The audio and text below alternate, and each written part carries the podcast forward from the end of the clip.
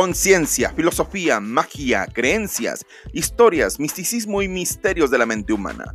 En Príncipe de la Oscuridad buscamos revelar luz a través de lo oculto de nosotros mismos. Bienvenido a un podcast que lo único que busca es dejarte con más dudas de las que llegaste, pues nuestra única misión es que descubras que hay luz hasta en lo más profundo del abismo. Esto es Príncipe de la Oscuridad.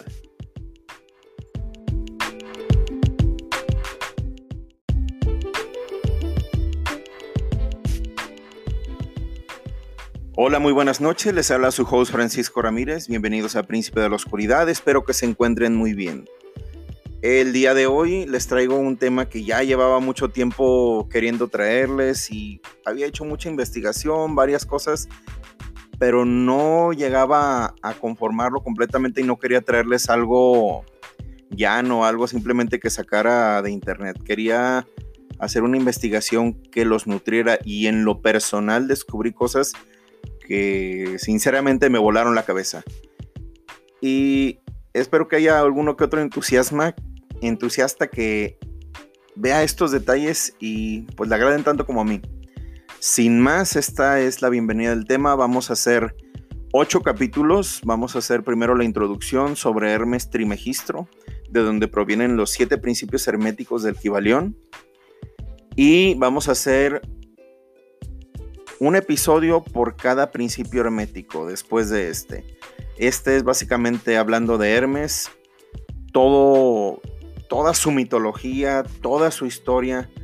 Este es un ser, un, no sé si nombrarlo humano, Dios, una entidad que le trajo al hombre, ya sea de manera alegórica o real, un conocimiento increíble sobre sí mismo.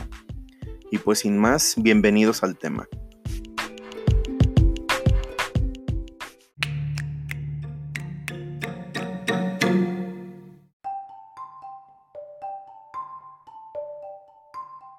Los labios de la sabiduría permanecen cerrados excepto para el oído capaz de comprender. El Kibalión.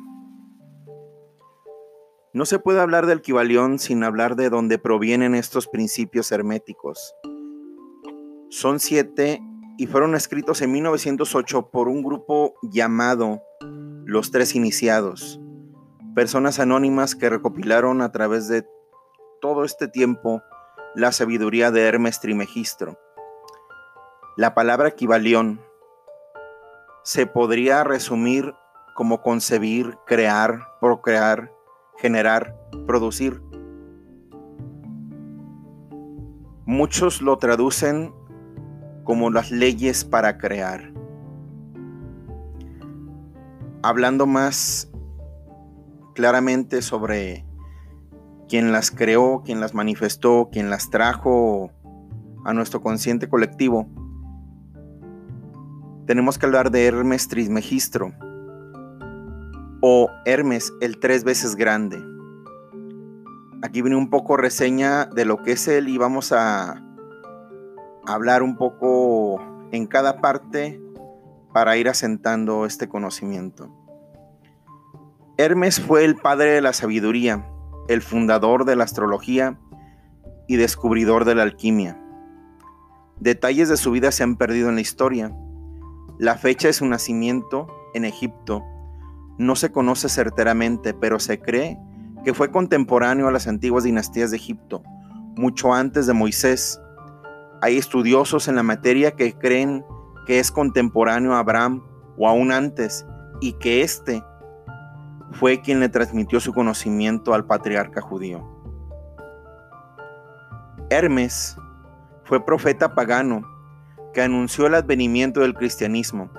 Se le han atribuido estudios de la alquimia, como la tabla esmeralda, que fue traducida por Sir Isaac Newton, y de filosofía, como el Corpus Hermeticum, que ya en su momento hablaremos de él.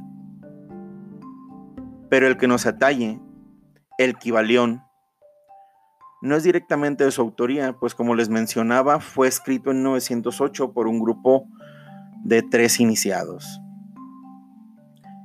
En la cultura egipcia es donde más se reconoce este personaje.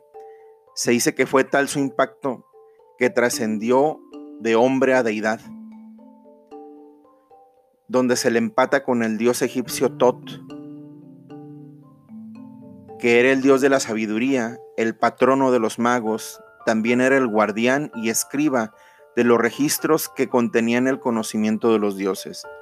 Ahora, quiero que esta pequeña información de que era un escriba, de que era el que llevaba el registro de los dioses, lo tengan muy claro porque hay una parte de esta investigación que como les mencionaba en un principio, en verdad me voló la cabeza y si vamos empatando cada cosa, eh, ahora sí que no quiero irme ni conspiranoico ni nada, pero me emociona mucho pensar que este personaje, esta entidad, este ser, eh, sea algo que se ha presentado más de una ocasión y que trae algo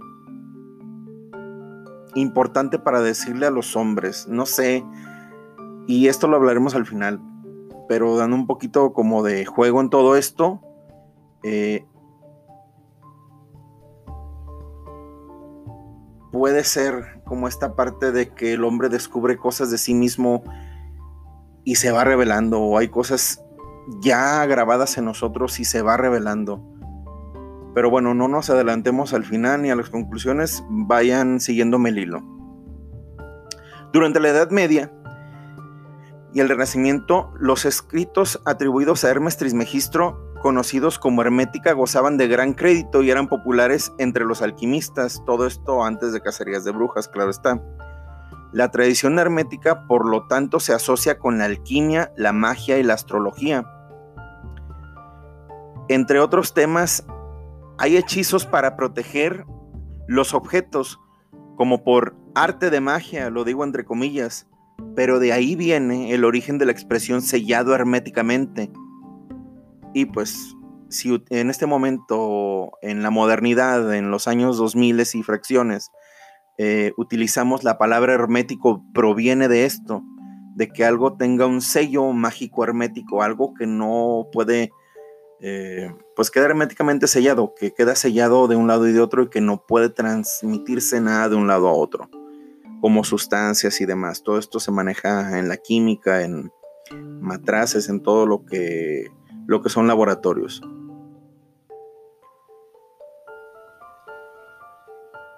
Pero aquí viene lo que es realmente alucinante con respecto a Hermes.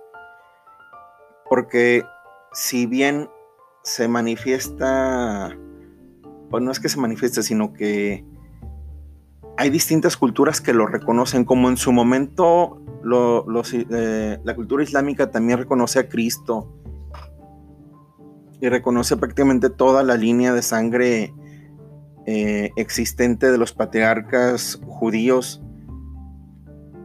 y le da como esa relación de, histórico. Aquí sucede algo Mm, muy interesante. Hermes Trismegisto tiene un lugar en la tradición islámica. Esto lo pueden buscar en su Corán si tienen alguno o lo pueden bajar de internet. Aunque el nombre de Hermes no se maneja como tal en el Corán, los hayógrafos y cronistas de los primeros siglos de la Jériga islámica identificaron a Hermes Trismegisto con el sinónimo de Idris, el Navi de las Suras, 19, 51, 21 y 85, a quienes los musulmanes identifican con el nombre de Enoch. Si, si tienes un poquito de conocimiento como el que yo he estado tratando de acumular en mi vida, ya te habrá caído así como el golpe de lleno de... Estamos hablando de que Hermes puede haber sido el mismo Enoch el primer patriarca eh, israelí, judío, abrámico, de donde provienen, pues ahora sí que, que, toda la, descendencia de, bíblica, por así decirlo. Pero no nada más es como esto de, ah, se empatan y vamos a juntar estas tres culturas, la egipcia, la musulmana, y la judeocristiana. No, va un poquito más. Si has leído los textos apócrifos eh, que no entraron en la Biblia, pues ahí te una pequeña reseña. Como dije, si son como yo y tienen algo de conocimiento sobre este nombre de Enoch, No te sorprenderá entonces lo increíble que puede ser este ser o pudo haber sido. Pues en los escritos apócrifos que no entran en la Biblia viene la historia de los Elohim y el primer patriarca Enoch, pues él caminó con ellos y caminó con Dios, con Yahvé o Jehová. y después de vivir 300 años en la tierra y conocer todo el conocimiento que Dios tenía para darle a él, entró en la tierra prometida y fue llevado en cuerpo y alma, elevado y llevado, por así decirlo, al cielo. Pero hay otra, otra, pues no versión, sino como otra lectura. Dicen que era un gran cabalista Enoch y que era una persona que, se los voy a decir como yo lo oí de mi maestro cuando a mí me explicó esta parte de la historia. Que era un ser con tal conocimiento, eh, con tanta santidad en él, que él trascendió la materia y llegó a donde se supone que todos los seres en algún momento vamos a llegar. Y ya a punto de, tomar esa otra parte, ese otro fruto que según eso se nos tiene prometidos a los seres cuando lleguemos a, aquel lado, este, él llegó muy pronto y se le detuvo y se le dijo, espera, está bien, te reconozco, te agradezco, pero aún no es tiempo. Y se dice, bueno, no se dice, viene en, en viene en, tradiciones judías, viene en toda esta parte metafísica, esotérica del conocimiento judío, que Enoch se transfigura en el arcángel Metatrón. Y este mismo a Rabbi Shimon Bar en el tiempo de Cristo, le manifiesta la cábala y todo el conocimiento esotérico que actualmente es el boom actual de toda la cultura moderna. Y tal vez me estoy yendo demasiado, demasiado, demasiado lejos y haciendo demasiadas conjeturas, pero no quería como dejar esto sin mencionarlo y sin simplemente dar huella de que esto hizo, esto hizo clic en mí y si a ti te hace clic, pues con todo gusto me puedes escribir, me puedes decir, ¿sabes qué, Francisco? No creo por esto. Está perfecto porque a final de cuentas esto es un podcast que busca revelar luz, no ocultarla. Y lo que buscamos es que se revele luz, que se entienda más, que se comprenda más. Pero me deja alucinando y me deja pensando muchísimas cosas, porque ahorita con una última sección van a, podría encajar un poquito más todo este concepto, porque se menciona en la, en la cultura egipcia que realmente se le dice trimegistro a, a Hermes, porque él se manifestó en tres ocasiones. Como se dice en la cultura judía que en algún momento el profeta Elías va a reencarnar y aparecer y, y él sería tal vez el nuevo Salvador. Igual, también se cree en esta cultura en la reencarnación, como en prácticamente todas, excepto en la cristiana eh, y, en en las tradiciones eh, cristiano-católicas. Pero ahora vamos a esta partecita aún de, de, la, de la cultura musulmana.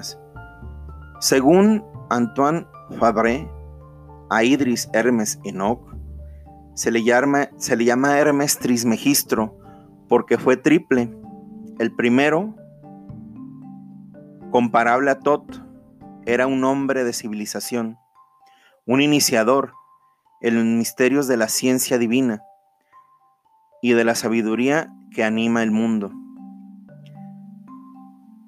y que grabó los principios de esta ciencia sagrada en los jeroglíficos, que también se relacionan mucho hay quien lo, quien lo, lo mitifica, podría ser, porque tal vez no tiene relación tal cual con el tarot. Va a haber su episodio o su serie de episodios hablando del tarot y sus 22 arcanos mayores. Después, esto va a entrar en estos meses. El segundo Hermes, el de Babilonia, y fue el iniciador o el incitador de Pitágoras. Y el tercero, que fue el maestro de la alquimia, un profeta sin rostro. Esto lo mencionan en la misma cultura musulmana, como también se menciona en, en, la, en la cultura egipcia de esas tres como advenimientos, esas tres manifestaciones de él. Y pues literalmente este ser se ha traspasado a otras culturas. En, la romana ya es Mercurio, digo, eh, no, en, la griega es Mercurio. Y en muchas otras se va presentando como el mensajero de los dioses. Y hay quien lo, lo mitifica también con esta parte de del dios de los sueños como, como en la cultura egipcia. Así que se le, se le concibe como el Dios que manifiesta, el Dios que crea, el Dios que da el mensaje. Ese sería como el resumen. El mensajero.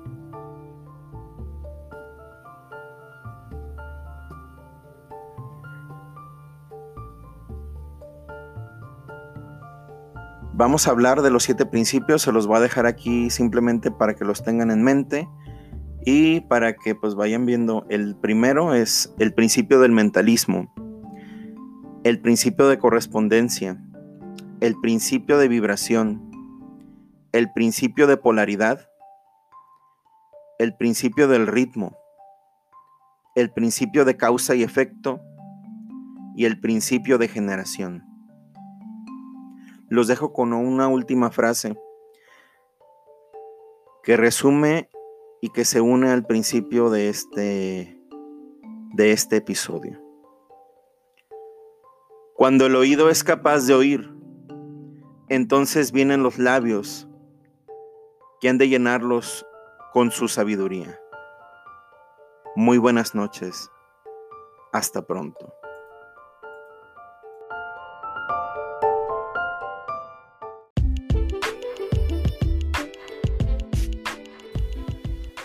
Recuerda que nos puedes encontrar en Facebook como Príncipe de la Oscuridad Podcast y en Spotify y otras plataformas como Príncipe de la Oscuridad. Para cualquier comentario o saludo en príncipe de la oscuridad podcast Recuerda que estamos aquí para ti.